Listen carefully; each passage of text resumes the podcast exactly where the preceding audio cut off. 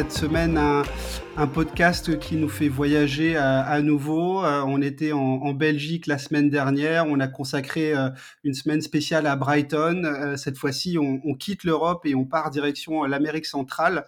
on va s'intéresser au, Mexique cette semaine. Et j'ai avec moi deux spécialistes qui sont Axel et Clément. Salut les gars, comment ça va? Bah, salut, écoute, ça va, ça va super et toi? Ça va, ça va, bien. Et donc Axel et Clément, donc vous êtes, vous êtes frères, hein, c'est ça? C'est ça. Qui est, le, qui, est, qui est le plus grand Qui est le plus qui est le cadet? Quel âge vous avez? Et d'où est-ce que vous venez? Alors, bah, du coup, euh, je commence vu que je, suis plus grand. Du coup, euh, c'est Axel, j'ai 22 ans. Et du coup, euh, euh, c'est moi qui ai, on va dire, créé ce compte euh, sur le foot mexicain. Et mon petit frère m'a rejoint dans l'aventure, du coup, il y a deux ans maintenant. Et du coup, ben, on vient de, Narbonne, dans le sud. D'où ce, ce, joli accent du sud. C'est ça, exactement. Ok. Et toi, Clément?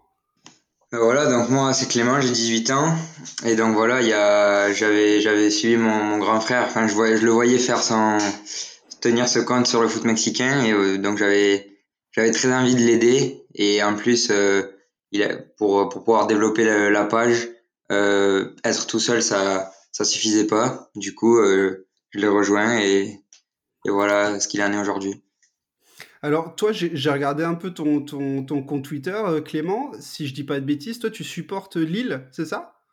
Ouais, ben, en fait, tous les deux, parce que notre, en fait, notre, notre père ben, vient, du, vient du Nord, et du ah. coup, il nous a transmis sa, sa passion, et du coup, on, est, on est supporter de Lille. C'est ça, c'est un peu improbable. On a un père qui vient du Nord, une mère qui vient du Mexique, et du coup, bah, forcément, ça a fait ce mix-là, et voilà. D'accord, bah justement, parlons, parlons de votre lien avec le Mexique. Donc, votre maman est, mexicaine. Vous avez encore de la famille là-bas? Vous y allez régulièrement? Euh, Oui, en fait, ben, ma mère, c'est la seule de sa famille qui est partie. Donc, on a encore toute notre famille là-bas, nos grands-parents, nos oncles, nos tantes, nos cousins, etc. Et on y va ouais, assez régulièrement. Euh, c'était, on y allait chaque année euh, avant quand on était petits. Et maintenant, c'est ouais, tous les 2-3 ans ou tous les 4 ans, ouais, on essaie d'y aller. Ok, c'est dans quel coin?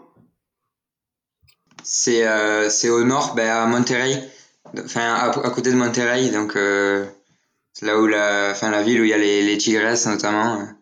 C'est ce que j'allais dire. Donc du coup, euh, du coup, vous supportez les tigresses? Ben alors, figure-toi que donc dans cette ville il y a deux clubs. Donc bon, il y a les, il y a les Tigresses. Donc le, je pense que c'est un des clubs les plus connus en France, notamment avec Gignac et plus récemment Tauvin. Mais il y a aussi un autre club, donc les Riados. Et donc, euh, Axel supporte les Rayados et moi, je supporte les Tigres. Donc, c'est un peu. et dans la famille aussi, c'est partagé. Donc, c'est assez sympa. D'accord, donc ça vous fait des ça vous fait des derbies assez assez mouvementés en famille, ça c'est cool. Euh, Axel, j'ai cru voir aussi sur sur ton compte Twitter à toi que tu tu, euh, tu écris aussi pour Dernier Défenseur, c'est ça? C'est ça, ouais, j'ai rejoint l'aventure Dernier Défenseur il y a il y a deux ans, enfin, quand ça s'est créé, il y a un an euh, et demi maintenant. Euh, c'est Amaury euh, Goncalves, enfin, je, je salue son, son, travail à nouveau, qui m'avait ben oui, on le salue.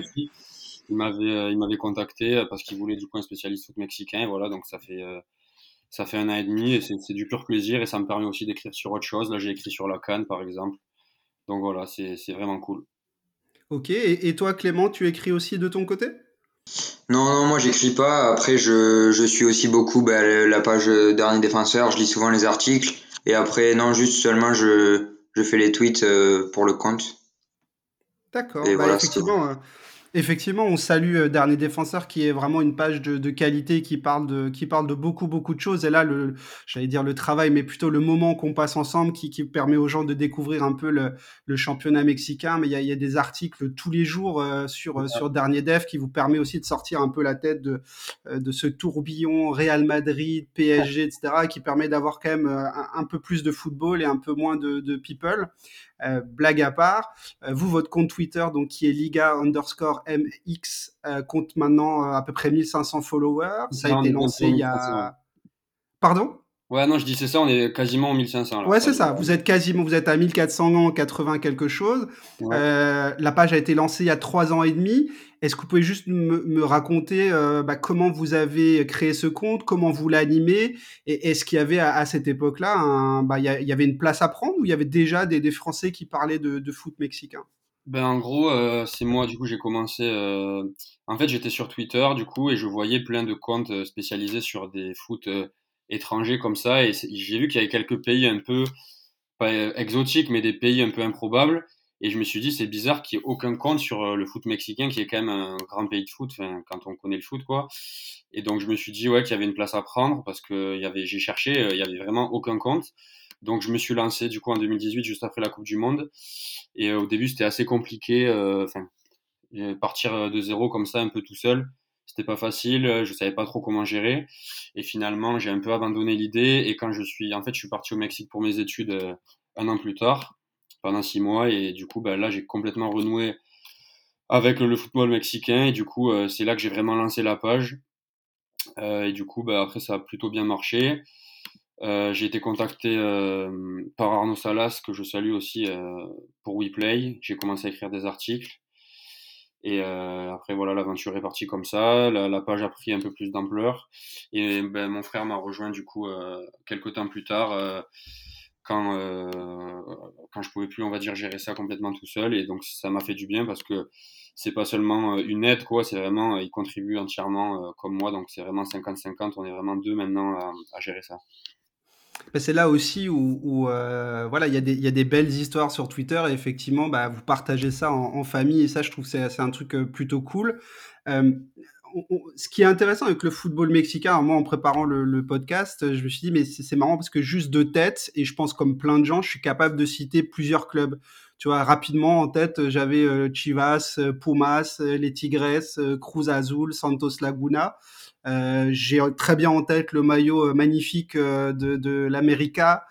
j'ai le stade de, de, le stade BBVA de Monterrey aussi que qu'on voit régulièrement parmi les plus beaux stades du monde. Et je pense qu'on en est un peu tous là avec le foot mexicain, c'est que je crois pas qu'on soit capable d'en parler spécifiquement, mais on a tous quand même pas mal de choses en tête.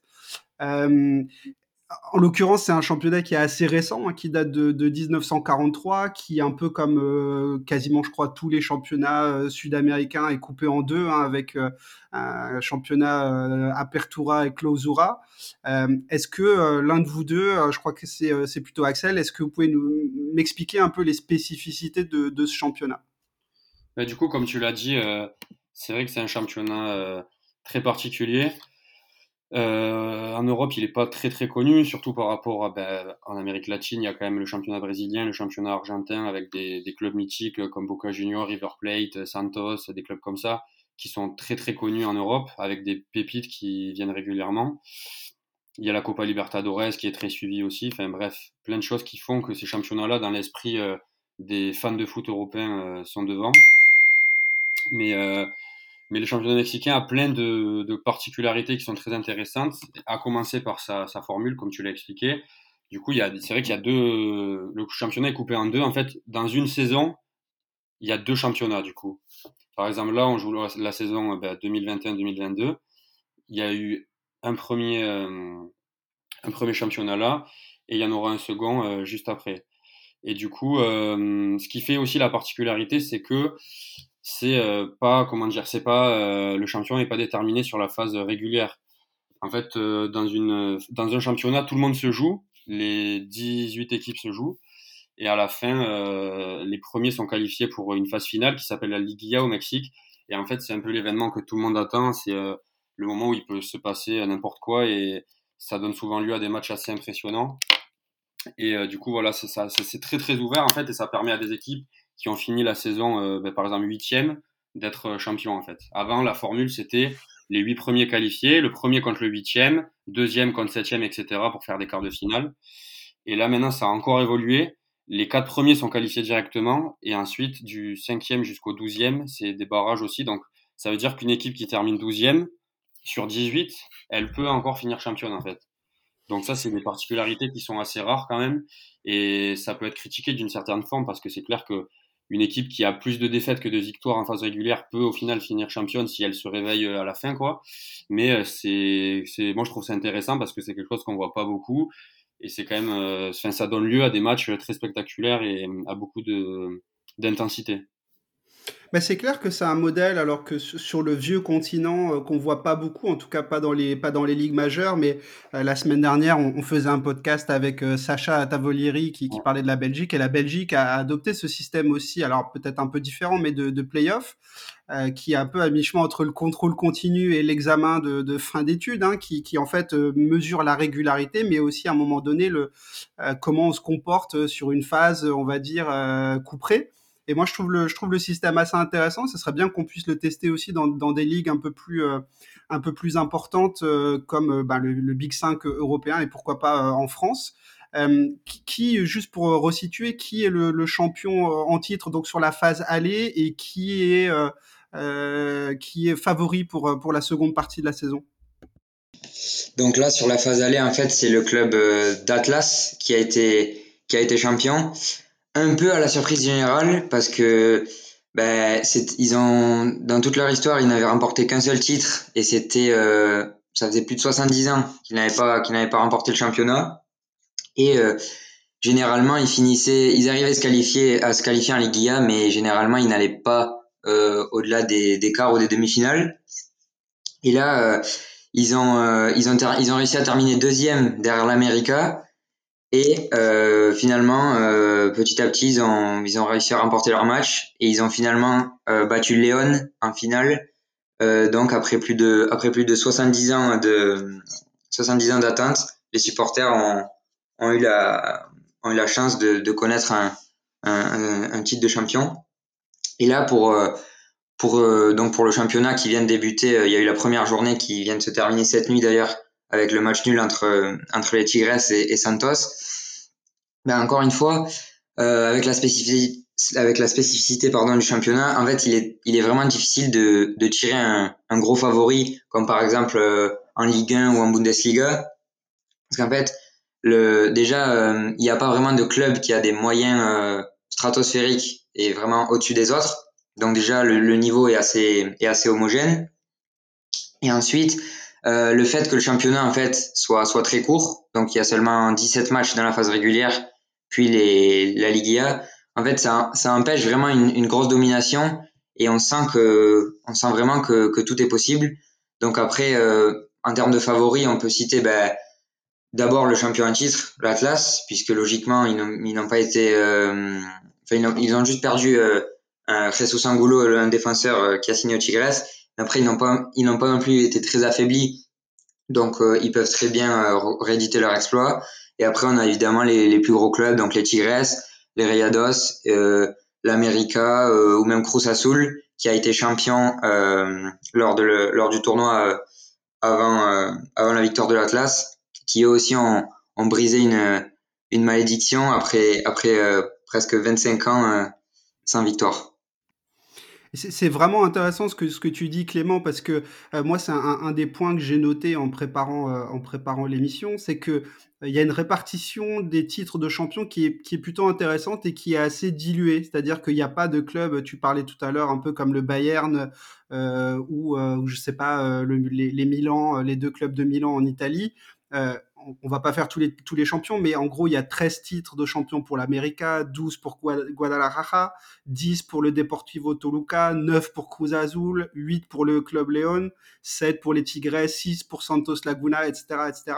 Euh, tu as expliqué en partie donc que, que euh, cette homogénéité du championnat, elle est due euh, ben, au fait qu'il n'y ait pas de club plus riche entre guillemets que d'autres Est-ce qu'il y a d'autres facteurs qui peuvent expliquer que justement ce championnat soit si ouvert et donc par définition intéressant à suivre puisque ben, il n'y a pas de déterminisme en réalité?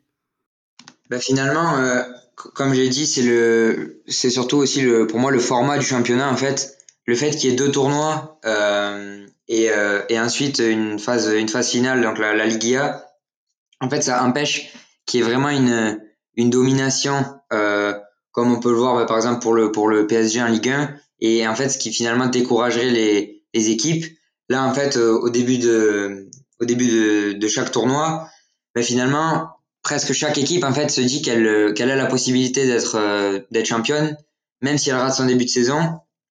Euh, comme on le voit avec la nouvelle formule, euh, même un club qui a fini 12e peut, peut être champion. Et ça, c'est ça s'est vu ces dernières années. Par exemple, on a en 2019 les, les Riados qui avaient terminé 8e et qui ont, qui ont finalement réussi à être champions au, au tir au but euh, face à l'América. Ou encore euh, là, euh, les, les Pumas qui avaient terminé 11e, qui ont réussi à éliminer l'América alors qu'il l'América qui, qui, était leader incontesté et qui ont, qui ont réussi à se hisser jusqu'en demi-finale. Donc oui, pour moi, c'est vraiment le format, ce format court et intense qui fait que il y a vraiment une alternance de, de champions. Et ce qui est intéressant aussi, c'est qu'il y a une évolution quand même euh, au fil des années, on va dire. Il y a, au Mexique, il y a traditionnellement quatre équipes, euh, quatre clubs qui sont considérés comme les quatre euh, mythiques, on va dire, les quatre plus grands clubs historiques que sont l'América, les Chivas, euh, Cruz Azul et les Pumas, donc euh, trois clubs de, de, Mexico et un club de Guadalajara. Et du coup, en fait, ces quatre clubs ont eu chacun leur décennie, donc 60, 70, 80, etc. Et là, en fait, depuis, on va dire, les années 2000, ben, on voit l'émergence de, notamment des deux clubs de, la ville de Monterrey, que sont les Tigres et les Rayados, qui sont des clubs qui ont des, énormes ressources financières, qui sont capables d'attirer des grosses stars et qui ont pris une, place très très importante euh, ces derniers temps. Du coup, il y a un peu comme ça une rivalité. Euh, les, supporters de, des quatre clubs historiques disent que euh, ben, les deux nouveaux clubs de Monterrey ne sont pas légitimes parce qu'ils n'ont pas le, le, le, même passé, etc. Et à l'inverse, les supporters des, des, clubs de Monterrey, bien qu'ils soient rivaux entre eux, hein, mais ils sont euh, d'accord dans ce sens-là pour dire que euh, finalement ils ont, ils ont, ils ont, comment dire, ils ont effacé euh, ces anciens clubs historiques qui, mis à part l'América, ne gagnent plus trop au XXIe siècle. Et justement, je, je, rebondis un peu sur cette passe décisive que tu fais, mais c'est vrai que, alors moi, je, comme je le dis de temps en temps, hein, moi je suis de 86, hein, donc euh, euh, moi, quand euh, plus jeune, quand je suis vraiment le foot de manière, on va dire, très très assidue, euh, j'entendais rarement parler du championnat mexicain autrement que pour des, des, anciennes gloires du foot qui allaient potentiellement y, y finir leur carrière. Euh, aujourd'hui, je crois que la situation est vraiment différente. Je crois qu'économiquement, sur le continent américain, je ne veux pas dire de bêtises, vous me corrigerez, mais je crois que c'est là où on trouve les meilleurs salaires, peut-être avec le Brésil, peut-être juste au-dessus ou juste en dessous. Euh, il y a beaucoup de joueurs argentins qui y vont et il y en a pas mal qui se sont fait naturaliser aussi. Euh, d'où vient euh, justement comment a été opéré ce changement et d'où vient entre guillemets l'argent euh, qui a été qui a été mis sur les, sur les dernières années? Ben en fait, euh, donc ouais, comme comme j'avais commencé, c'est vrai à expliquer, euh, il y avait bah, ces clubs un peu historiques et il y a eu euh, une émergence de, de clubs euh, un peu plus, euh, comment dire, euh, ouais, riches qui ont mis beaucoup de moyens. Et en fait, bah, cet argent, il vient de, de grosses entreprises mexicaines. Par exemple, pour les Tigres, c'est Cemex qui est une des plus grosses entreprises, je crois même peut-être la plus grosse entreprise hein, de, de ciment dans, dans la construction c'est une entreprise qui vient de Monterrey, donc euh, ils, ont mis, ils ont mis de l'argent dans, dans, le club des Tigres. Et ensuite, euh, pour parler plus généralement au niveau du championnat, c'est vrai que euh, il n'y avait pas trop de, de, stars avant. Enfin, là, il y en a quelques-unes. Euh, il y a eu, euh, on peut citer ben, avant, euh, par exemple, Guardiola qui a fini, je sais pas s'il a fini sa carrière, mais il a, il a fait quelques matchs au Mexique. et maintenant, du coup, ouais, on, on, réussit, on va dire, au Mexique à attirer euh, surtout des joueurs latino-américains. C'est vrai que les joueurs européens sont assez rares. Et euh, c'est pour ça que l'exemple de Gignac, il est assez important parce que c'est, on va dire, le meilleur européen qui ait jamais joué au Mexique. C'était la première fois qu'une qu'une star euh, en activité encore au top niveau rejoignait le Mexique depuis l'Europe, comme tu l'as dit. et ensuite, oui, il y a beaucoup du coup de, de joueurs latino-américains, beaucoup d'Argentins, des Brésiliens, des, des Colombiens.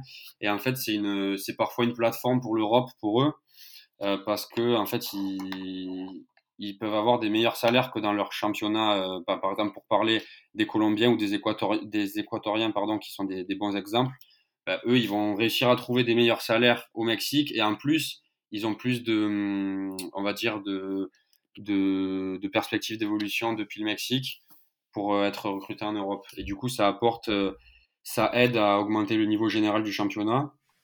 Euh, il y a beaucoup, beaucoup d'internationaux. Si on regarde les sélections de l'Équateur, du Pérou, euh, de la Colombie, comme je l'ai dit, et même de l'Argentine de temps en temps, ben on se rend compte qu'il y a beaucoup, beaucoup de, de joueurs de Liga MX de, dedans.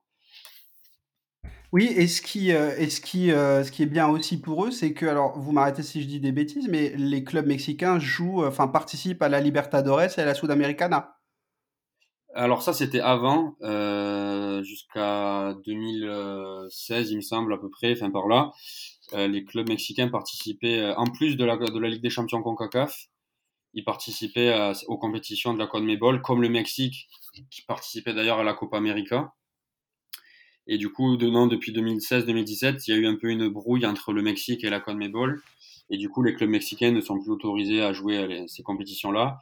Mais c'est vrai que avant, c'était quand même, euh, même si aucun club euh, mexicain n'a réussi à remporter la, la, Libertadores, il y a quand même eu euh, des, des, beaux parcours, notamment les Tigres qui étaient allés en finale en 2015 face, à, face à River Plate, en finale de la Libertadores. Dès que, quand Gignac est arrivé, en fait, il a tout de suite commencé par ça. Oui, puisque j'ai ce souvenir-là, pardon, excuse-moi de te couper, mais j'ai ce souvenir-là de Gignès euh, de Gignac, pardon, en, en Libertadores. Euh, et du coup, alors c'est vrai, c'est euh, une erreur de ma part, mais c'est effectivement j'avais cette image en tête. Et, et, et est-ce que aujourd'hui le fait que euh, les clubs mexicains n'aient plus accès à ces compétitions euh, qui sont quand même de plus en plus suivies, est-ce que ça a un impact aujourd'hui sur sur le championnat mexicain? Euh, oui, je vais, vais peut-être laisser répondre Clément sur cette question parce qu'il a un avis, euh, enfin, on a le même avis, mais il expliquera mieux. Mais c'est vrai que, ouais, euh, je pense que ça, ça contribue, on va dire, au fait que le niveau ne se lève pas forcément. Mais Clément pourra développer. Euh, ouais, en fait, c'est dommage parce que finalement, on se rend compte que les, les clubs mexicains faisaient vraiment, ne faisaient pas que de la figuration dans les, dans les compétitions, que ce soit la Libertadores ou même la Sudamericana euh, donc voilà, il a, comme Axel l'a dit, les, les Tigres en 2015 euh, se sont hissés jusqu'en finale de la, de la Libertadores. Bon, ils ont perdu contre River Plate, mais, mais ils ont quand même battu des clubs comme par exemple euh, le club brésilien de l'International Porto Alegre. Il y avait par exemple euh, dans les cages, c'est d'ailleurs le, le, premier but de Camille Gignac. Mais on voit que, que voilà, le, les clubs mexicains avaient un réel niveau, euh, pouvaient vraiment euh, apporter de la concurrence euh, au, au, club sud-américain. Et finalement, euh, à cause de cette, de cette brouille entre les deux confédérations, ben, il se, il se cantonne à la Ligue des Champions CONCACAF, mais finalement, il n'y a pas de réelle, euh, il y a pas de réelle opposition. Il y a quelques clubs de MLS qui arrivent des fois à poser des difficultés, mais on voit que depuis 2001, il me semble, euh, c'est toujours, non, depuis 2005, c'est toujours un club mexicain qui gagne la, la Ligue des Champions CONCACAF. Donc c'est dommage parce que le fait de participer à ces compétitions-là en Amérique du Sud permettait en fait de, développer en quelque sorte le football mexicain. Et j'ai l'impression que ça, ça, aide pas et ça, et ça, ça crée, euh, ça crée une, euh, un arrêt du, du développement du foot mexicain pour moi. Mais c'est vrai que j'ai l'impression que ce rattachement à la CONCACAF, c'est un peu une histoire de, de je t'aime moi non plus, c'est-à-dire qu'au niveau des clubs, je suis pas sûr que ça que ça bénéficie au club mexicain, mais en revanche pour la sélection et on en parlera un peu plus tard, c'est vrai que ça assure. Alors c'est un peu, euh, je le dis peut-être un peu vite et je caricature un peu, mais c'est vrai que ça assure quand même une présence régulière sur les compétitions internationales comme la Coupe du Monde. Euh, et effectivement, si le Mexique devait être rattaché à la zone Amérique du Sud, ce serait peut-être un, peu plus compliqué. pour, pour continuer à, parler du, championnat, euh, euh, on parlait tout à l'heure de pardon de, Gignac. Euh, c'est intéressant puisque vous êtes français et que vous avez un pied régulièrement au Mexique. Ça a été quoi la réaction des, des, locaux quand quand Gignac arrive? Et c'est quoi leur leur perception du joueur qu'il est aujourd'hui? Après ça doit faire 4 ou 5 ans maintenant qu'il y est. Est-ce que vous pouvez nous raconter un peu le, comment comment les Mexicains vivent la présence de Gignac? Quand, honnêtement, quand Gignac est arrivé, c'était, c'était vraiment une, une bombe. Enfin, personne ne s'y attendait, et même nous, en tant que, que Français, et même enfin, les suiveurs du foot européen, personne ne s'attendait à ce que, à ce que Gignac euh, signe, signe Tigres. Donc, on, nous, on a vu qu'en Europe, ben, il, a, il a beaucoup été critiqué parce qu'il avait notamment des offres de, de première ligue. Mais oui, au Mexique, bah, c'était c'était un réel euh, un réel choc parce que personne s'attendait à ce que un joueur d'une telle envergure, parce qu'à ce moment-là, il était quand même euh, bah, encore, il était en équipe de France et tout ça, il sortait d'une saison pleine avec Marseille, donc personne ne s'attendait à ce qu'il vienne au Tigres, et donc il a vraiment été euh, accueilli comme comme une comme une star, vraiment comme un héros, et en plus, bah, il a tout de suite, il s'est tout de suite mis à marquer énormément de buts, donc notamment comme on l'a dit avec la la Copa Libertadores, mais notamment au, dans le championnat, ben, depuis l'arrivée de Gignac, euh, les, les Tigres ont remporté, euh, ont remporté quatre titres de champion. Donc, euh, on voit bien que son impact est, est, est monumental. Et euh, il est même devenu le meilleur buteur de l'histoire des, des Tigres. Donc oui, vraiment, Gignac au Mexique. Et même, surtout, déjà, par, au sein du club des Tigres, les supporters le traitent comme une légende. Mais même euh, chez les rivaux, il est, il est, il est respecté parce qu'il a vraiment euh, marqué de son empreinte la, la Liga MX. C'est ça exactement. Par exemple, moi, euh, en 2019, du coup, j'ai eu la chance de pouvoir partir six mois à Monterrey. Et c'est vrai que dès qu'on me demandait d'où je venais, je disais que j'étais français. Bah, tout de suite, on, on parlait de Gignac, mais n'importe qui, en fait, que ce soit les jeunes, les vieux, les hommes, les femmes, en fait. Là-bas, vraiment, c'est une, c'est une star, mais c'est même plus que ça, en fait. Il a, il a, en fait, il a même transcendé, on va dire, euh, il est même, c'est même pas que dans le foot, en fait. C'est une icône euh, en général, quoi. Il fait beaucoup de choses. Euh, il s'implique énormément dans la culture locale, dans la vie locale. Euh, il y a des enfants, il y a des parents qui appellent leurs enfants euh, André, André Pierre, euh, des choses comme ça. Et ça, ça montre, enfin, c'est un des meilleurs exemples pour montrer comment il s'est bien intégré. Et par exemple, ce qui explique que quelqu'un comme Jérémy Ménez, par exemple, n'a pas réussi comme lui, alors que le talent, il n'a pas moins de talent que Gignac, mais c'est que dans la mentalité, il n'a pas su faire les efforts. Là où Gignac, dès son arrivée, il a su, euh, il a perfectionné son espagnol, il a adopté le style de vie euh, de Monterrey et il est devenu vraiment euh, quelqu'un de très très important dans, sur le terrain et en dehors. Alors c'est bien que tu mentionnes Ménès, tu vois, lui je l'avais plus en tête, mais je crois que Andy Delors y est passé, ça s'est pas très bien passé ouais. non plus, alors qu'il est hispanophone aussi. Euh, là, il y a Florian Thauvin qui est arrivé euh, l'été dernier. Donc là, on, on l'a vu. Sur, moi, j'ai regardé les vidéos quand il est arrivé. Alors, il bredouillait, mais il avait déjà fait l'effort d'apprendre l'espagnol avant d'y aller. Euh, c'est intéressant aussi le fait que euh, Gignac soit allé un peu en, en explorateur euh, pour, pour les Français dans ce championnat, parce que moi, je fais partie de ceux qui ont salué un peu le, euh, le choix de, de Gignac. Euh, moi, je me suis toujours dit que si j'avais eu un jour le talent suffisant pour être footballeur pro, je pense que je serais allé jouer en Amérique du Sud, ne serait-ce que pour l'expérience de vie et puis pour, euh, pour l'ambiance. Gignac, ça fait partie des choses aussi qu'il qui, qui a utilisé pour justifier son choix et il a aussi justifié effectivement le, le niveau de vie qui, qui, qui est le sien au Mexique. je voulais en parler assez rapidement, mais quel est aujourd'hui le niveau de vie des, des sportifs de, de haut niveau au Mexique est-ce qu'en termes de sécurité, ça se passe bien? Euh, Je parlais avec, euh, avec Rodolphe quand on évoquait le Venezuela, c'est une situation qui est assez tendue là-bas. Euh, comment, comment, comment, quel est le niveau de vie des, des sportifs et des, footballeurs de haut niveau au Mexique? Non, au Mexique, ils ont, ils, ont, ils ont des très bonnes conditions. Les salaires, comme on a évoqué précédemment, les, les salaires sont très très importants par rapport aux autres pays, ce qui est aussi un, qui a des mauvais côtés, hein, parce que d'un côté, euh, les, certains joueurs du coup ne veulent pas partir. Par exemple, les jeunes, les jeunes joueurs mexicains, des fois, ils veulent pas partir euh, de Liga MX parce qu'ils sont très bien payés, ils ont des conditions tellement bonnes que même en Europe, ils savent pas s'ils auront les mêmes. Et c'est ce qui est aussi un frein à la progression de la sélection parce que du coup, il y a moins de, de jeunes qui partent. Mais après, non, au niveau des conditions générales, ils ont, ils ont tout pour s'y plaire. Quoi. Ils ont un bon salaire, ils sont euh, adulés dans tous les clubs, il y a énormément de passion. Euh, c'est des idoles. Quand on voit Gignac, euh, sa vie, euh, c'est un rêve pour beaucoup de monde. C'est vrai qu'il a été critiqué au début, mais quand on a vu que ça a marché, beaucoup de gens ont retourné leur veste et ont commencé à dire finalement, ouais, il a bien fait d'aller là-bas, c'est la vie de rêve et tout ça. Mais c'est clair qu'au début, c'était pas gagné. Enfin, dans l'esprit des gens, c'était pas gagné. Et après, niveau sécurité, ça va. Il y a eu quelques cas, par exemple, Alan Pulido qui avait eu un incident où il avait été notamment enlevé.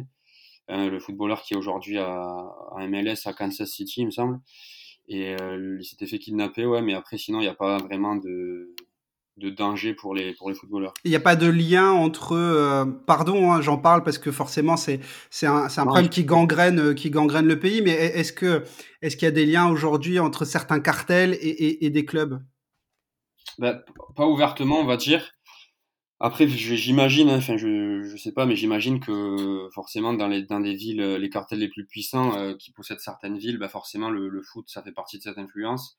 Et je pense qu'il doit y avoir quelques mafieux, on va dire, qui ont peut-être des entrées dans certains clubs, mais je pense que ça s'arrête là et que ça va pas vraiment plus loin euh, au niveau du football, en tout cas. Euh, après, l'argent, on sait pas d'où il vient, mais pour moi, en tout cas, la drogue, on va dire, et le problème des, narcos n'a pas trop d'influence sur le, sur le football au Mexique. D'accord. Et euh, tu, touchais euh, tout à l'heure un, un, point euh, sur lequel je voulais vous amener aussi. Tu, nous expliquais donc grâce, grâce à, cet afflux d'argent là sur les, les, les, 15, les 15 dernières années, les clubs mexicains arrivaient à garder leurs joueurs et notamment les jeunes. Et c'est là aussi où, je voulais vous emmener. Est-ce que, voilà, je voulais prendre l'exemple de Carlos Vela, qui était là, la pépite il y, a, il y a, je ne sais pas maintenant, un peu plus de 10 ans. Euh, est-ce que c'était une règle ou est-ce que c'était une exception, ces jeunes Mexicains qui partent à l'aventure en, Europe? Alors, il y a quelques exemples aujourd'hui. Hein. Il, y a, euh, euh, il y a Diego Lainez au, au, Betis, et on en parlera peut-être un peu plus tard pour décrire le joueur. Il y a Marcelo Flores dans les équipes de jeunes à Arsenal. Est-ce que ce sont des cas isolés ou est-ce que ce sont, ou est-ce que ce sont des, des est-ce que c'est plutôt la règle? Ben, malheureusement, c'est plutôt des cas isolés. Parce qu'en fait, finalement, euh, comme, euh, bah, comme Axel a expliqué, euh, le, l'aspect en fait financier des, des clubs, bah, notamment des, des plus gros clubs comme les clubs de Monterrey ou les clubs de Mexico. En fait, le problème, c'est que très vite, en fait, certains jeunes joueurs euh, ont, ont énormément un salaire très élevé et en fait, ils, ils tout de suite, ils, ils s'installent en fait, ils s'installent dans un dans ce mode de vie-là et en fait ils ils s'installent dans une sorte de confort et ils n'osent pas euh, ils n'osent pas tenter leur chance en Europe. Mais c'est aussi de la part des clubs en fait qui demandent bah, qui demandent souvent énormément d'argent. Par exemple on a le, le cas euh, on a le cas de, Rodolfo Pizarro lorsqu'il est lorsqu'il voulait évoluer à, à Monterrey au Rayados euh, il avait des contacts avec des clubs européens mais certains clubs enfin mais il avait des offres notamment je crois de l'AC Milan et en fait, euh, les Riados en demandaient plus de, plus de 20 millions d'euros. Et finalement, ben, quand on voit ce prix-là pour un joueur qui n'a, qui n'a jamais évolué en Europe, ben, tout de suite les clubs européens refusent.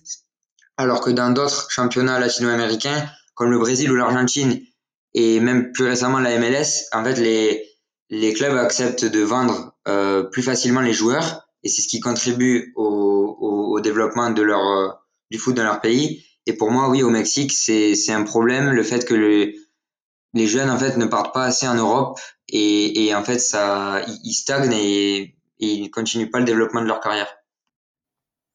C'est étonnant comme, euh, comme discours, hein, parce que c'est vrai qu'on a plutôt tendance à se lamenter. Euh, euh, on parlait, j'avais dédié un podcast à, River Plate il y a quelques temps. C'est vrai qu'on se lamentait un peu du départ un peu trop prématuré des jeunes vers l'Europe. Et là, vous tenez le, discours qui est plutôt inverse, qui est de dire, mais en fait, euh, non, ils, ils, partent pas assez. Alors peut-être pas assez, c'est pas une question d'âge, mais en tout cas, ils partent pas assez vers l'Europe, euh, et donc ils ramènent pas un peu ce, bagage européen euh, au sein du championnat probablement et, de la sélection aussi, si, je vous suis bien, c'est ça? Exactement, c'est ça. Par exemple, après, ça donne lieu à des situations un peu paradoxales. Par exemple, moi, je suis supporter de, Monterrey. Et eh ben, il y a quelques jeunes joueurs, par exemple, bah, Charlie Rodriguez qui vient de partir à Cruz ou César Montes, qui est un des défenseurs les plus, on va dire, avec le plus de, potentiel, ben moi, même si je suis content de l'avoir dans mon équipe, en fait, j'ai envie qu'il porte, parce que j'ai envie qu'il se développe et qu'il apporte à la sélection. Et en fait, le fait qu'il, comme il reste dans le championnat, il ne va pas exploiter tout son potentiel. Et c'est le cas de, comme a dit Clément, de beaucoup, beaucoup de jeunes dans le championnat. Ouais, je, je, comprends. Et pour faire la transition avec la sélection, euh, faisons la transition par le jeu. Euh, c'est quoi aujourd'hui le, le, style de, de, football, le style de jeu prédominant dans le championnat et qui donc euh, influe forcément sur la sélection qui est, qui est majoritairement occupée par des joueurs, de, par des joueurs locaux? C'est quoi aujourd'hui le football mexicain? Le style de jeu mexicain, je dirais que c'est un style de jeu assez, euh, assez technique, assez rapide, euh, assez spectaculaire. Euh, par rapport à l'Europe, euh, le championnat est assez, euh, enfin c'est beaucoup moins physique. on verra pas trop de, grands gabarits. Enfin, il y a, quelques défenseurs centraux par exemple qui ont des gros gabarits, mais c'est assez rare. Il y a beaucoup de, de, un peu comme en Liga, il y a beaucoup de joueurs assez rapides, assez, assez techniques. Ben, par exemple, Orbelin Pineda qui vient de signer au Celta Vigo, je pense qu'il va réussir parce que la transition se passera bien pour lui. C'est pour ça que Diego Lainez aussi, pour moi, je comprends pas trop son échec parce que la Liga, je pense que ça correspondait bien à ses qualités. Et bref, pour revenir au championnat mexicain, du coup, c'est ça, c'est un championnat très ouvert, euh, tactiquement, c'est, on va dire, c'est moins bien rodé qu'en Europe. on n'aura pas des équipes qui vont arriver en 5-4-1 Catenaccio pour, pour mettre le bus, quoi. Ça, ça existe quasiment pas au Mexique. On va avoir que des matchs ouverts avec beaucoup de buts, du spectacle. Des fois, ça part un peu dans tous les sens, mais c'est quand même très plaisant à regarder. Et après, c'est pas non plus, enfin, c'est très intéressant euh, quand même tactiquement, mais je veux dire que c'est quand même assez différent de l'Europe. Et euh, du coup, c'est un autre, euh, ouais, on peut dire que c'est un autre football, mais c'est quand même, ouais, c'est, je dirais que la, principale qualité, c'est que c'est plaisant à regarder, quoi. On, on s'ennuiera très rarement. Ok, donc ça fait euh, potentiellement pour les gens qui en ont un peu marre de voir des matchs avec euh, zéro ou un but euh, tous les week-ends, il faut peut-être plutôt se tourner vers le Mexique pour voir un peu du, spectacle et, des buts. est-ce que est-ce que c'est c'est la même chose en sélection? Alors sachant que le, sélectionneur actuel c'est Tata Martino, donc l'Argentin qui était auparavant qui était coach d'Atlanta et encore avant ça sélectionneur de, de l'équipe nationale d'Argentine. Euh, il est en place depuis 2009. Euh, euh, Wikipédia m'explique qu'il qu'il en est à 29 victoires en 39 matchs. Vous me corrigez si je dis des bêtises. Est-ce que vous pouvez parler un peu du, mandat de, Tata Martino et, votre avis sur, sur la sélection actuellement? Bah Alors, honnêtement, le Tata Martino, il est, il est assez critiqué en fait au Mexique et moi j'approuve cet avis parce qu'en fait, la, la sélection euh, ces dernières années, elle, euh, elle, elle, stagne un peu en fait finalement. Euh, bon, son bilan de 29 victoires en 39 matchs, il est un peu biaisé parce qu'en fait, euh, la plupart des matchs du Mexique, c'est contre des, des, sélections de la, de la CONCACAF. Donc sans, sans leur manquer de respect, euh, certains pays comme le Salvador ou le Honduras, c'est quand même c'est assez simple pour le Mexique de gagner ces matchs. Donc c'est pas, en fait c'est pas très valorisant pour Tata Martino. En fait, ce qui lui est reproché, c'est ben, de ne pas apporter de changement. C'est un effectif euh, et une génération euh, qui, qui est vieillissante. Et en fait, il n'y a, pas, a pas assez de, renouvellement. Et c'est ce, qui, ce qui est critiqué. Parce que ben, on a vu notamment sur les, deux derniers matchs face aux États-Unis et au Canada, ça s'est conclu par deux défaites. Et c'est arrivé que très rarement dans l'histoire de la, de la sélection. Donc c'est pour ça que Tata Martino est, critiqué, surtout à, quelques mois de la, de la Coupe du Monde.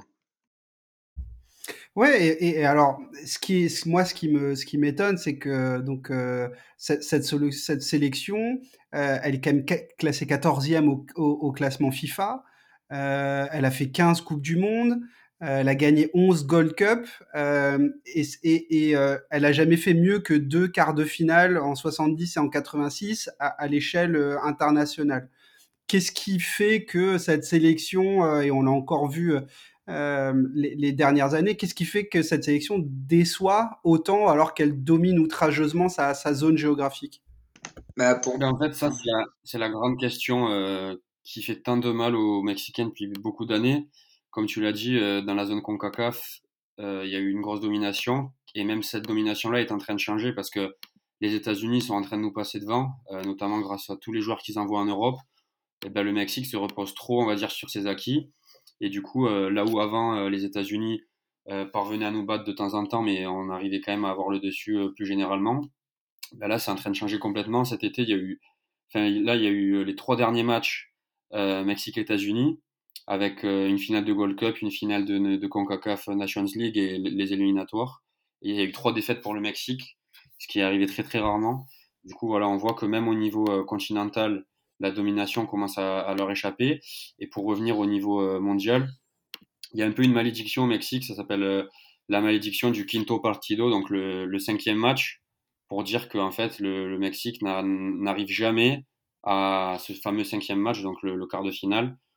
Ah, on passe toujours les poules, et dès qu'il y a ce huitième de finale, ben, il, y a toujours, euh, y a toujours quelque chose en fait. C'est pour ça qu'on parle de malédiction, parce que si on revient aux, dernières années, en 1994, on perd au tir au but. En 98, on mène 1-0 face à l'Allemagne. Euh, on a une occasion énorme du 2-0 ratée. Et ensuite, on se fait reprendre, on perd. Ensuite, en 2002, c'est une des pires de toutes parce que c'est contre le rival, contre les États-Unis, qui n'avaient jamais atteint ce niveau dans la compétition. Et on, on, perd encore une fois en huitième de finale et en plus contre eux. En 2006, on ouvre le score contre l'Argentine Ensuite, on se fait égaliser, on part en prolongation et il y a ce fameux but de Maxi Rodriguez euh, qui est très connu, une frappe incroyable qui nous, qui nous crucifie dans les dernières minutes. En 2010, on, on, repart contre l'Argentine. C'est peut-être la défaite, on va dire, la plus méritée. En 2014, on mène contre, le, contre les Pays-Bas grâce à un but de, de, Dos Santos et on prend deux buts dans le temps additionnel avec notamment un penalty assez litigieux. Au Mexique, il y a cette fameuse phrase du no era penal pour dire que, que Robben s'était jeté, que Marquez n'a pas fait faute. Donc encore une, une, mésaventure. En 2018, ça, ça va. Enfin, on perd contre le Brésil, mais il n'y a pas vraiment de, choses litigieuses. Et du coup, voilà, tout ça pour dire qu'à chaque fois, en fait, il se passe quelque chose. Et ces événements malheureux qui sont passés dans tous ces matchs, ben, ça contribue en fait à, à alimenter cette forme de, malédiction dont on parle. Et du coup, euh, ça fait, ben, ça fait plus de, de 20 ans que, qu'on se demande euh, comment, euh, comment briser cette, malédiction. Donc j'espère que c'est pour cette année, mais mais voilà, on ne sait pas.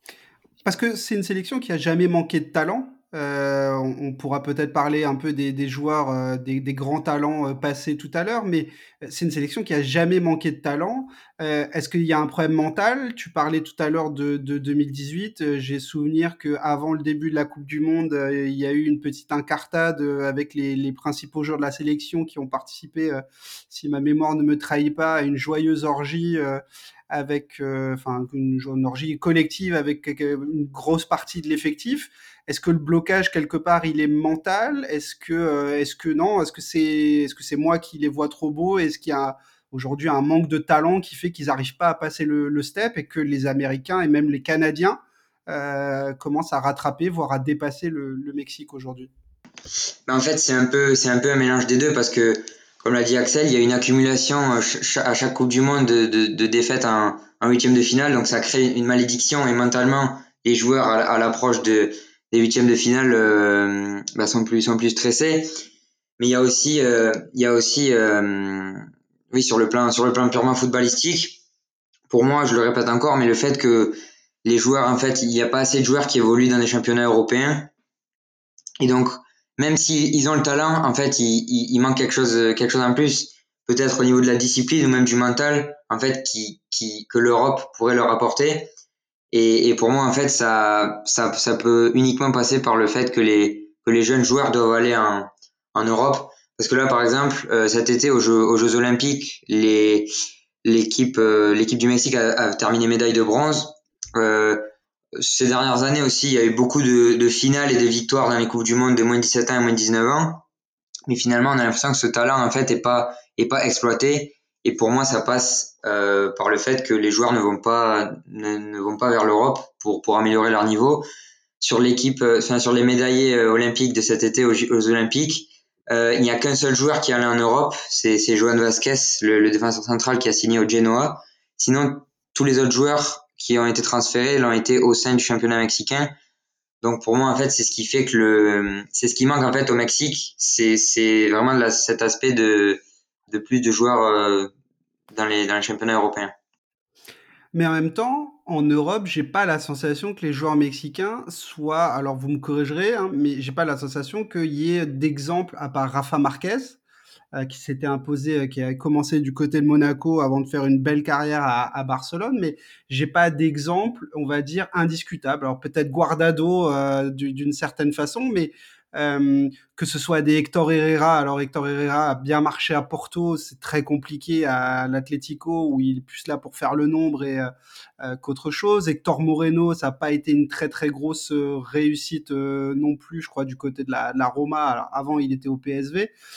ça aujourd'hui, c'est les joueurs qui, qui sont l'épine dorsale du euh, de, de, la sélection d'Eltri, hein, le, nom de la sélection mexicaine, mais pour autant, j'ai pas l'impression qu'il y ait eu de gros gros succès. Même Raúl Jiménez, euh, du côté du Benfica, c'était pas incroyable. Il, réussit très bien en Angleterre, mais c'est quasiment euh, c'est quasiment une surprise parce qu'il il, a, il n'était pas aussi buteur avant d'être d'être Wolves. Euh, départ vers l'Europe, oui, mais avec une réussite qui me semble assez limitée. Je sais pas ce que vous en pensez.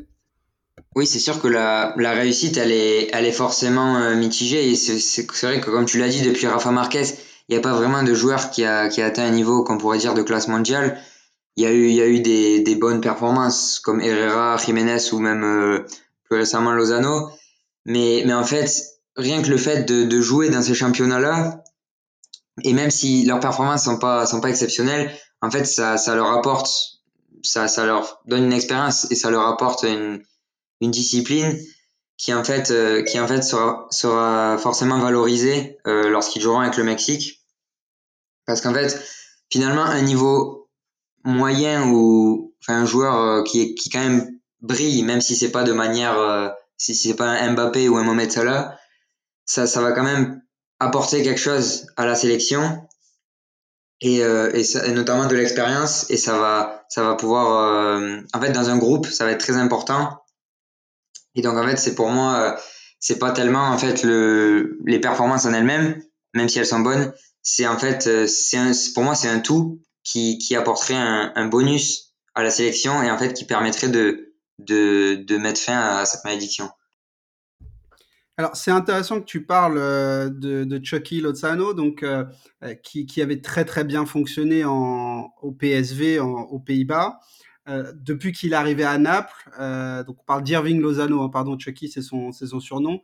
Euh, depuis qu'il est arrivé à Naples, c'est vraiment en dents. J'ai d'ailleurs plutôt l'impression qu'il est sur le départ depuis un an qu'autre chose. Euh, j'ai l'impression que c'est assez symptomatique finalement de tout ce qu'on se dit depuis, de, depuis tout à l'heure. C'est-à-dire euh, un joueur qui, qui a beaucoup de talent, on l'a vu aux Pays-Bas et, le, et, les Pays-Bas sont, euh, sont un, un, championnat qui révèle beaucoup de, de, bons joueurs. La marche à Naples, moi, me semblait pas trop haute. Il n'est pas dans un club qui est surexposé médiatiquement. Naples est un grand club, mais qui reste quand même assez loin de l'agitation médiatique hors euh, cocon napolitain, où là, à Naples, voilà, c'est un peu le, le Marseille euh, italien, si on veut. Mais euh, j'ai l'impression qu'il cristallise un peu tous les mots euh, MAUX que, que, vous me décrivez du football mexicain de, depuis tout à l'heure. Est-ce que vous le ressentez comme ça ou je suis à côté de la plaque et une autre explication pour, pour Lozano?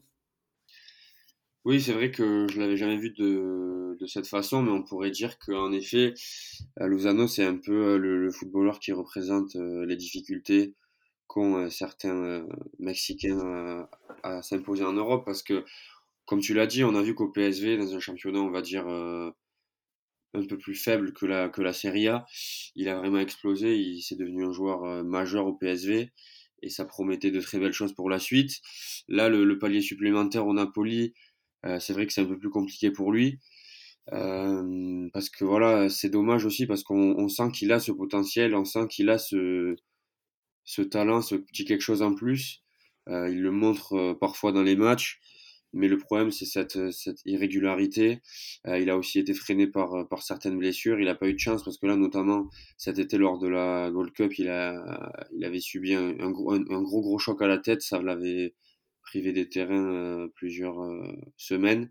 Du coup, voilà, c'est un peu un mix entre un manque de chance suite aux blessures, euh, de l'irrégularité, et après peut-être, moi je suis pas dans le vestiaire du Napoli, donc je sais pas, mais peut-être un manque d'implication après tous les jours à l'entraînement qui fait que l'entraîneur lui fait pas forcément tout le temps confiance. Donc voilà, j'espère qu'après il est pas trop tard, il est pas, il est pas encore très vieux, donc j'espère qu'il pourra redresser la barre pour pourquoi pas changer d'air et repartir de l'avant. Alors la sélection aujourd'hui, j'ai l'impression que la sélection actuelle, elle est arrivée quand même plutôt à maturité. On parlait de Raúl Jiménez tout à l'heure, il a, il a 30 ans. Memo, Ochoa, le, gardien, a 36 ans. Hector Moreno, qui est l'encre en défense, a 33 ans. Jesus Gallardo, milieu, 27 ans. Hector Herrera, 31 ans. Euh, Comment est-ce que vous jugez cette génération? Est-ce que vous avez hâte que la suite arrive ou un peu triste que justement ces joueurs-là euh, commencent petit à petit à arriver sur, au, crépuscule de leur carrière? Oui, mais du coup, c'est vrai que la génération euh, actuelle euh, au Mexique est une génération quand même qui a, qui a marqué la sélection parce que il y a des joueurs comme Memo Ochoa, comme Andrés Guardado, Hector Herrera, même Chicharito s'il est plus là, mais voilà des joueurs vraiment euh, des icônes, même on peut dire des légendes hein, au Mexique. Et euh, la majorité d'entre eux ont, ont, fait de plutôt belles carrières en Europe. Et c'est cette génération, euh, pour moi, qui, cristallise un peu le, le plus gros regret euh, en Coupe du Monde. Parce que je vous parlais tout à l'heure de, tous ces échecs hein, et de cette malédiction du, Quinto Partido.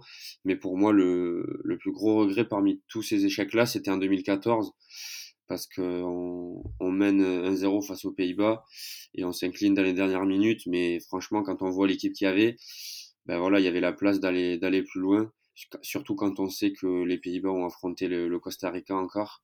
Donc on aurait eu droit à un petit duel 100% CONCACAF pour une place en demi.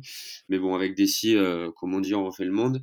Mais ouais, je dis ça parce que pour moi, cette génération, elle est arrivée à maturité à ce moment-là. On avait un Memo Ochoa qui était en feu euh, au meilleur moment de sa carrière. On avait euh, euh, tous ces joueurs-là, Chicharito, Giovanni Dos Santos, euh, même Hector Moreno en défense, euh, tous ces joueurs-là qui étaient dans des bons clubs européens et qui étaient, je pense, pour la majorité d'entre eux, dans le meilleur moment de leur carrière. On avait un Miguel Layun également exceptionnel.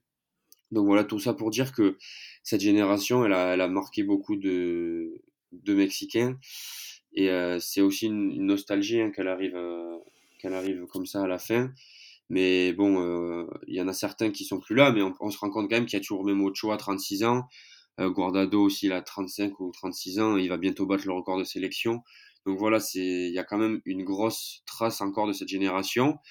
Et euh, ça dit aussi un peu de, de l'état du foot mexicain parce que si ces vieux briscards-là sont encore présents, c'est que la jeune génération, d'un certain côté, n'est pas encore totalement prête à les, à les remplacer parce que Tata Martino, il a été très critiqué pour ça, pour pas forcément euh, insuffler euh, du changement. En fait, il a, il, est, il lui est reproché en fait de pas euh, ramener suffisamment de jeunes en sélection.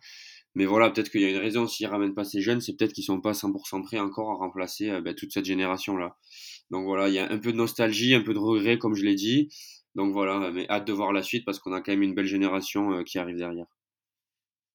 Et justement, cette euh, nouvelle euh, génération, je, voudrais qu'on en parle un petit peu. Alors, euh, je l'ai déjà dit plusieurs fois, mais moi, je suis un gros joueur de, football manager. Je ne sais pas si c'est votre, je sais pas si c'est votre cas aussi, mais c'est vrai que voilà, je souvent, je comme chaque année, je regarde la liste des, pépites et c'est vrai que là, sur les dernières années, il y a, quelques joueurs mexicains qui, qui trustaient le, haut de la liste. Alors, en premier lieu, Diego, Lainez. Euh, là, ça commence à dater un petit peu. Alors, on a l'impression qu'on entend parler de lui depuis euh, 5 ans, alors qu'il a euh, à peine 21 ans. Euh, il est euh, dans une situation un peu délicate au, au Betis Séville, mais c'est un joueur qui est vraiment très intéressant. Est-ce que vous pouvez parler de lui? Je, pense aussi à, José Juan Macias qui a rejoint Retafe l'été dernier. Voilà, qui, sont pour vous les, les futurs, les futurs tauliers de, de, la, de la sélection nationale? Ouais, donc euh, comme, euh, bah, comme tu viens de le dire, euh, c'est vrai que Diego Lainez, on avait placé beaucoup d'attentes en lui parce qu'il a, il a débuté très très tôt avec l'América. il, avait seulement 17, ans et il, avait, il a fait des débuts très prometteurs. Et comme le disait Axel, son choix de rejoindre le Betis, il semblait pas, pas si mauvais puisque la, la Liga, ça semblait être un championnat adapté pour son style de jeu. Certains, certains le comparaient même à, à, à Messi. Mais, euh, mais on voit que finalement, au Betis, il a, il a vraiment beaucoup de mal et il est d'ailleurs sur le départ. On peut pas, enfin, c'est difficile d'expliquer son échec. Est-ce que c'est, c'est mental? Est-ce que c'est, c'est vraiment sur le plan footballistique? Il y a également euh, le, problème des entraîneurs parce que si c'est un, entraîneur qui demande à le recruter mais qui se fait virer euh, quelques mois après, ben, pour un joueur, c'est difficile. Donc voilà, après, il a, il a, il a seulement 21 ans, donc il a encore, euh, du temps pour rebondir. Mais je pense que cette expérience au Betis l'a quand même forgé et il devrait pas tarder à quitter le club. Après, pour Macias, c'est vrai qu'il a, il a signé à Retafe cet été, mais lui aussi, en fait, il est, il est en difficulté. Ben, il a connu, euh, il a connu peu de temps de jeu dans une équipe qui est, qui est lanterne rouge de Liga, qui est, qui me semble est la pire attaque de Liga. Donc pour un, pour un avant-centre, c'est assez difficile de s'exprimer. Et en plus, il a connu des, des blessures et un changement d'entraîneur. Donc il est aussi très en difficulté. Oui, j'allais dire, euh, pardon, je te coupe. Effectivement, ouais. Retafe fallait plutôt y être l'année dernière que cette année. Hein. Ouais, voilà, c'est ça, et c'est difficile. Euh, et donc, bah, il, a, il a vraiment du mal à s'imposer. Mais euh, mais il y a quand même une génération pour moi qui qui va qui va naître. Déjà, le comme tu me demandais les quels seront les futurs tauliers de la sélection. Pour moi, celui qui sera indiscutablement le, le, le taulier de la sélection, c'est Edson Alvarez Bon, il est déjà un peu plus vieux, il a 23 ans, il me semble. Mais lui, c'est vraiment, il est, il est titulaire indiscutable à l'Ajax et il a vraiment, vraiment l'âme d'un capitaine. Euh, c'est, c'est incontestablement, euh, je pense, je pense qu'à l'heure actuelle, c'est le meilleur joueur mexicain en activité. Et, euh, et oui, pour moi, ce sera incontestablement lui le, le futur taulier. Après, des joueurs comme, comme Lozano ou Corona sont, ont encore euh, enfin, Lozano, il a, il a seulement 26 ans, donc il a quand même encore beaucoup d'années devant lui. Euh, Tecatito Corona, qui va, qui va bientôt s'engager avec Séville, il a 29 ans, donc lui aussi, euh, il a encore quelques années. Mais après, donc, pour la, pour la nouvelle génération, on a plusieurs joueurs, euh, plusieurs joueurs qui peuvent, peuvent exploser. Euh, tu parlais de, de football manager. Euh, oui, c'est vrai que j'ai vu, j'ai déjà vu beaucoup de, beaucoup de joueurs, notamment euh, des joueurs comme Alvarado ou, ou Santi Jiménez.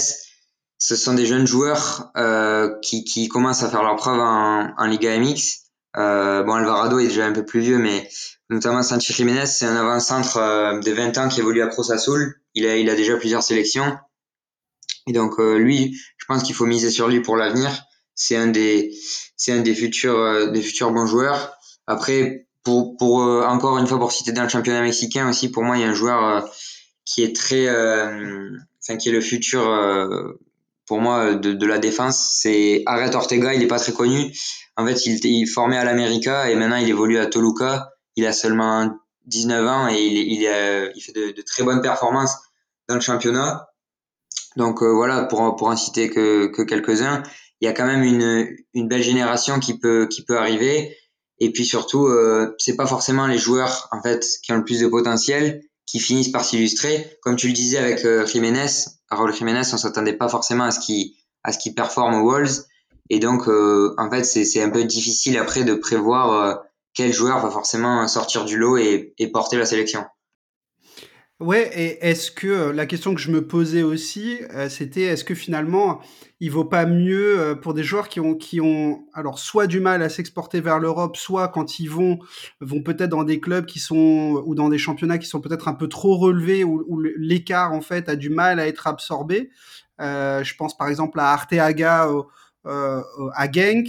Euh, est-ce que c'est pas un meilleur choix plutôt que euh, Santiago Munoz qui, euh, qui bon, c'est assez drôle puisqu'il y, y avait tout ce, film avec un personnage qui s'appelait aussi Santiago Munoz et qui signait à Newcastle, mais il y a un vrai Santiago Munoz qui a signé à Newcastle cet été. Eugenio Pizzuto à Lille, ça me semble être pas forcément une mauvaise idée aussi. Voilà, est-ce qu'il faut pas pour les joueurs mexicains passer par par des, par des championnats entre guillemets intermédiaires, euh, le Portugal, euh, la France, désolé, mais c'est aujourd'hui euh, malheureusement un pays un peu intermédiaire, la Belgique, voilà. Est-ce que c'est pas ça plutôt la destination aujourd'hui pour les jeunes joueurs Si, si.